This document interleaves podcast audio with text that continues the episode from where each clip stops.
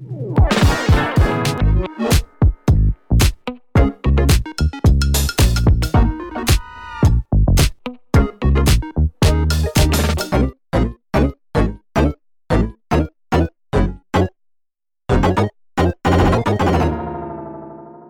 迎收听陶迪说，我是陶迪。今天我们要来讨论平均地权条例了。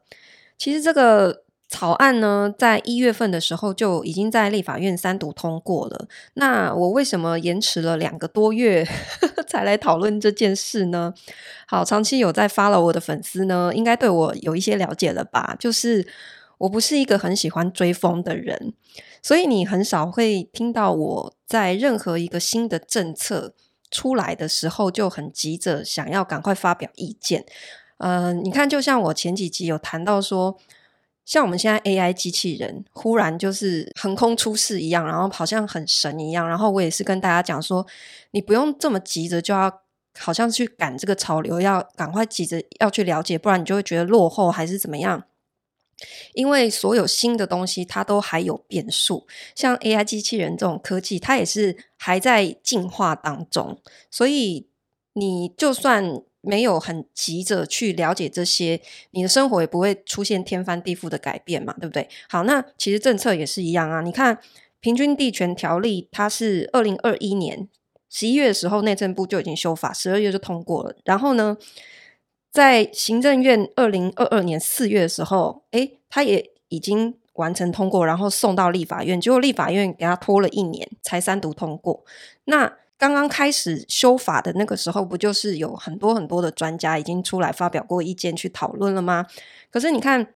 他后来中间经历过了好几次的波折嘛，所以大家本来不是很担心说啊，什么预售屋禁止换约，然后投资客就会踹雷弹。诶，结果没想到最后的定案是说，诶，不溯及既往，然后投资客就松了一口气。结果中间本来一度就是投资客恐慌性的抛售，有没有？就赶快把手上的那些。呃，预售屋赶快想要换约，然后转掉，就就是怕不能下车。诶，结果没想到不溯及既往，所以我觉得很多新的政策出来的时候，尤其是我们看待买房子，你如果就是抱持一个，诶，我就是单纯长期置产，或者你就是单纯自住这样子的角度来看的时候，你其实不太需要去 care 这些政策怎么变化的，因为我们的政府所有的打房政策。他都强调他是打炒房，他事实上也是，就是他比较不会去说，哎，你是打到你这些只是单纯想要自住房子的人呐、他只是不希望，呃，市场的价格被这些投机客来去过度的炒作。好，现在这个情况呢，因为有粉丝就是希望听听我的意见呐、然后我觉得。很多专家也对现在的这个法案呢，也提出了很多对于房市影响的预测跟看法。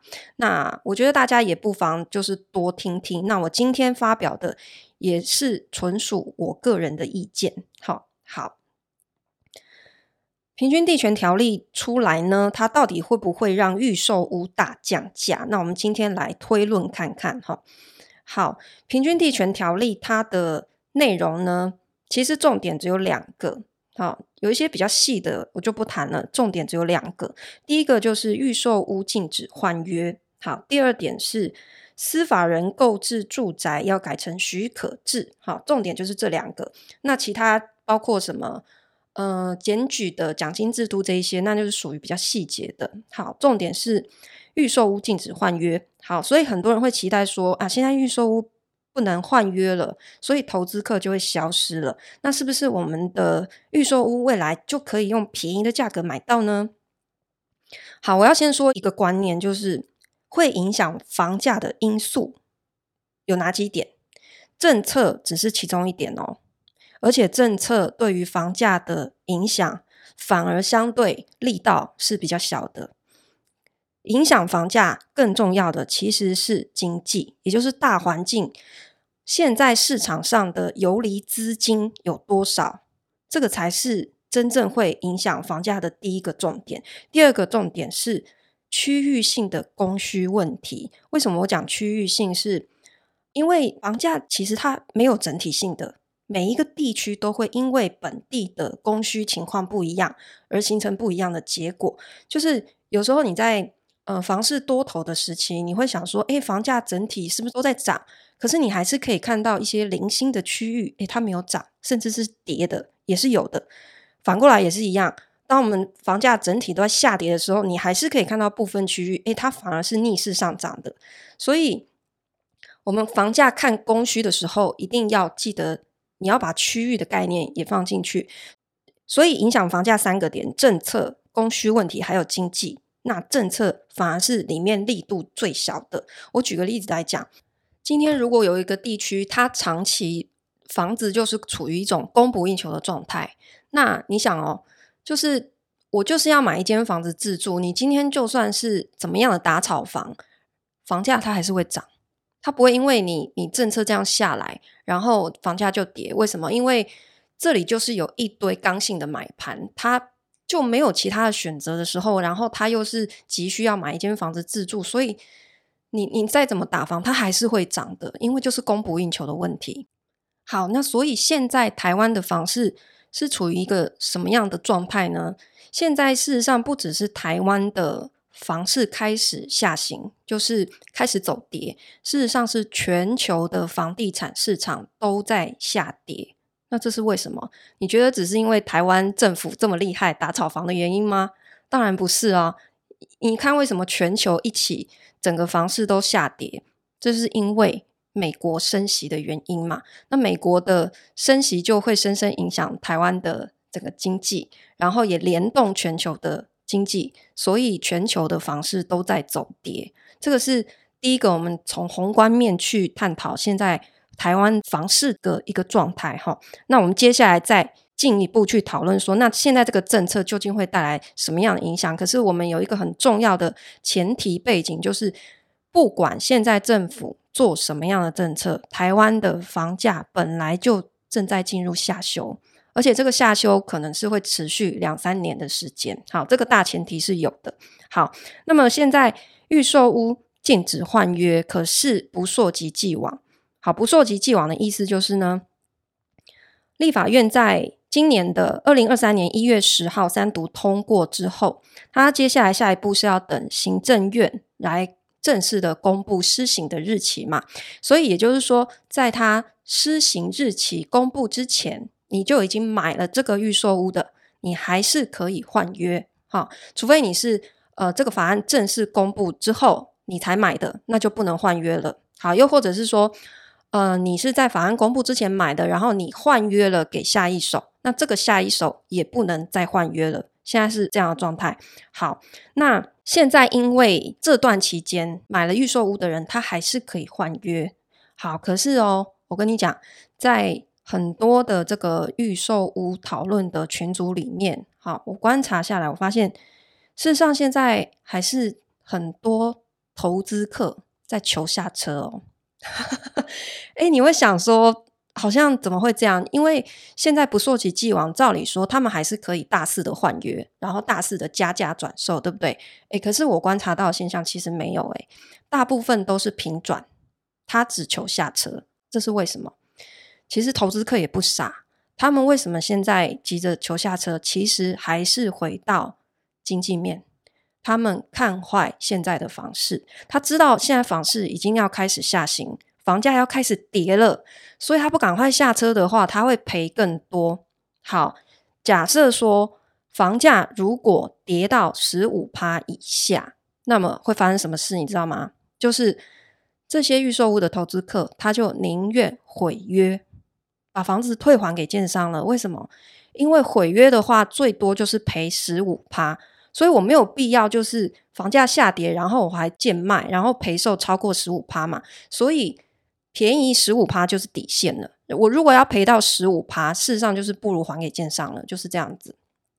好，所以现在市场的情况是这样，就是其实大量的投资客都是在求下车的。这对于建商会有什么影响呢？我刚刚提到说。假设哈，我们现在的房价持续的下修，然后很多投资客他判断说产能如果要跌超过十五趴，然后很多投资客就要违约的时候，那建商接回这些房子，他到底会不会很开心呢？有两种说法啦，一种是说呢，建商应该要很开心啊，因为他就是躺着就赚这十五趴的违约金，对不对？有什么不好？赚饱了好吗？诶，可是有有一派的说法是会认为说，因为现在就是房市开始下行了，建商拿回这些房子，可是又很难找到新的买家的时候，他其实是觉得这是烫手山芋，他其实很不希望这种事情发生的。我相信这两种建商都是同时存在的。那为什么会有这样子不一样的建商的想法呢？其实就是看这个建商他平时是不是服务投资客为导向的。所以呢，这个预售屋禁止换约的这个规定出来之后呢，对于这两种不同的建商，其实也会产生不同的效果。怎么说呢？假设哈，今天这个建商他规划这些房子。就是希望大量投资客赶快一次就盘走一整层，好，然后我就很快可以完销。这种类型的建商，他可能就会有一点头痛了，因为如果投资客是他一个非常重要的买盘，那禁止换约正式公布之后呢，他失去了这个买盘之后，那你想哦，他将来在推案的时候，他会不会重新考虑一下？第一个就是说，他会去呃更谨慎的去控制他的推案量。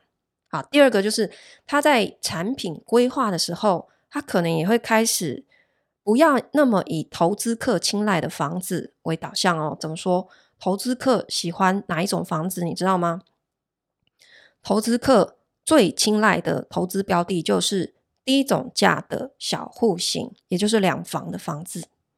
低总价就是因为很好出手，然后他拿出来的钱也不用太多。好，可是偏偏低总价小户型两房又是首购族为主要的，就是首购族也都是买这些这种类型的房子嘛。那刚好重叠怎么办？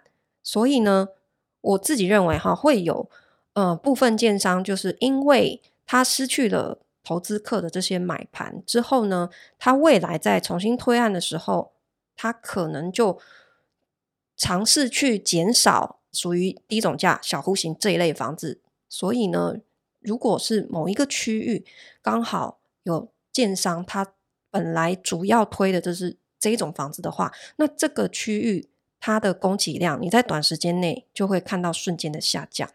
它未来在重新推案的时候，第一个它会控制它的推案量，第二个是它可能会转向比较大平数一点，然后我就是卖自住买盘的。那这些刚好跟投资客重叠的房子呢，它就不会去规划这么多，所以对于首购族来讲，你会发现更难买房子了。我讲的是短期内几年之内可能会有短暂的一个这样子的现象哈。那么，当某一个区域哈，假设它这样子预售屋的推案量，诶，忽然短期之内减少的话，那按照这个供需的理论，正常来想，你是不是应该会觉得，诶，供给减少，房价是不是应该上涨才对啊？怎么会跌？所以你看哦，预售屋换约之后带动的对于建商的影响，它最终的结果是房价会跌吗？很难说。可是。有可能因为这个区域，它本来就是因为在二零二一到二零二二年这一波哈房市多头的时期，它超卖，然后它的房价其实是溢价太多，就是过热，一下子涨太多，特别是一些蛋白区的新兴重化区。好，那这个时候其实这个区域本来就没有这么多的刚性需求的买盘在支撑，所以这个时候它房价本来就会开始跌。